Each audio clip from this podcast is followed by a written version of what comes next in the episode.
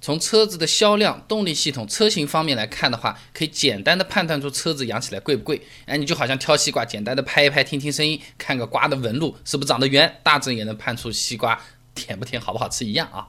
小众车型的保有量少，市面上相应的配件也比较少，价格相对呢就更贵一点，会增加不少的维修成本。哎，你就和这种衣服、包包限量款总是比普通款贵差不多的道理。举例来说，豪华中级车比较小众的阿尔法罗密欧 Giulia。哎，保养一次机油机滤一千六百块钱，相比同级别热门的这种 BBA 不到一千块钱的价格要贵出百分之七八十了。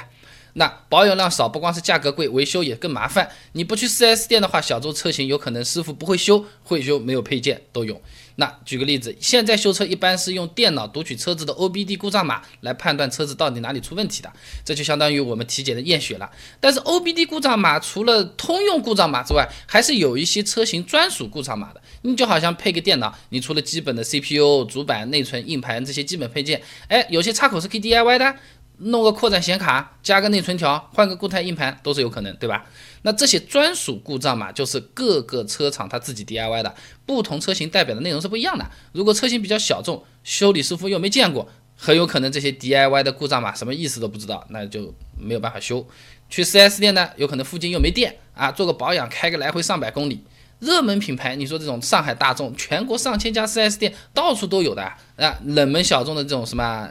奇瑞、观致四 S 店只有一两百家，覆盖率就相差将近十倍了，都不太找得到。就算附近刚好能找到维修点，换配件有可能也有没有现货这种情况发生啊。一般来说呢，库龄大于一年的配件呢，就算是库存件啦。按照合理的库存标准呢，这种库存件是不能大于总库存的百分之二的。那小众车型卖的少，修的人少，需要配件的概率就低嘛。所以维修店、4S 店一般都是没有存货的。万一存多了用不掉，就变成库存货，要亏钱的。就好像刚才说的限量版包包，拉链坏了拿去修，人家说这个拉链是特制的，平时也没什么修，我这种拉链我没有的，去厂家订一个也要等好久。总的来说呢，小众车型一般配件更少、更贵，修车的直接成本和时间成本都是更高的。那么我们再来看看动力系统，不同种类型号的发动机除了油耗不一样，用起来成本也是不一样的，甚至连机油的添加量都不同。那机油作为每次保养必须要做的项目，加多加少也是会直接影响车子每次保养的价格的。那一般来说，体积比较大、缸数比较多、带涡轮的发动机需要的机油量会比较多。不同发动机的机油添加量甚至能相差几倍。哎，就和我们吃饭一样的，块头大的两碗、三碗米饭随便吃吃，再来一碗瘦的，一碗平碗还没吃完，他就说饱了啊。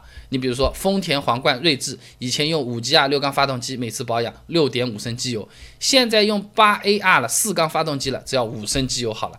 那如果按照我家卖的这个美孚，一升差不多八十来块钱嘛，那光保养的机油钱就相差一百二了。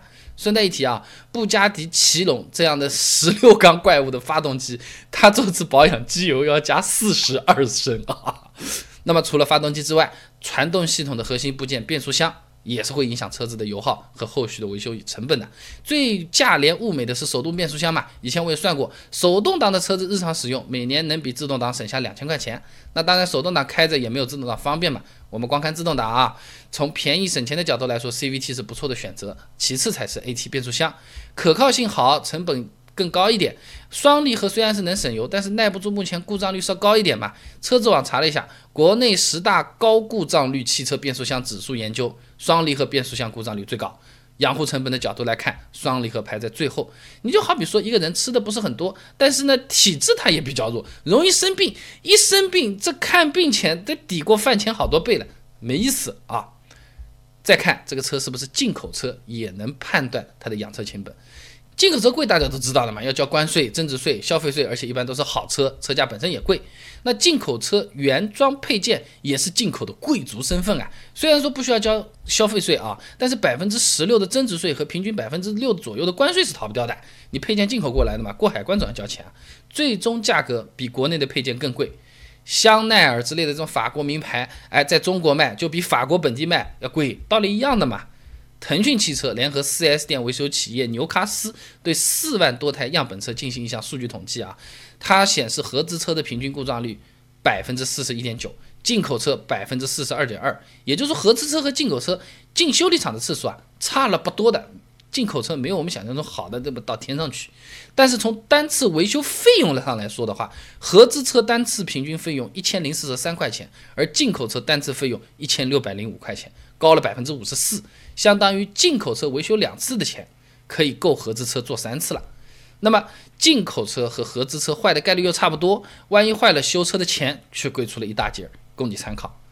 还要看车型，SUV 它本身车子设计更大，屁股上还多个车顶，车子也就更重嘛。拿同底盘的本田缤智和飞度来比一下嘛，缤智一点三吨啊，飞度呢一点一吨还不到一点，相差了两百多公斤。从风阻系数来说，SUV 更高的车身也带来了更大的迎风面积，风阻也会比较着更大。那 SUV 更重。风阻更大，油耗就更高，养起来自然是更贵的。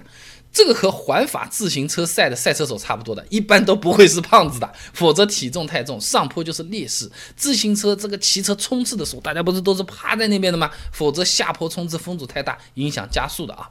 继续说缤智和飞度，同样的发动机，同样的变速箱，工信部 NEDC 循环测试结果，缤智百公里它就是要多零点六的油耗的啊。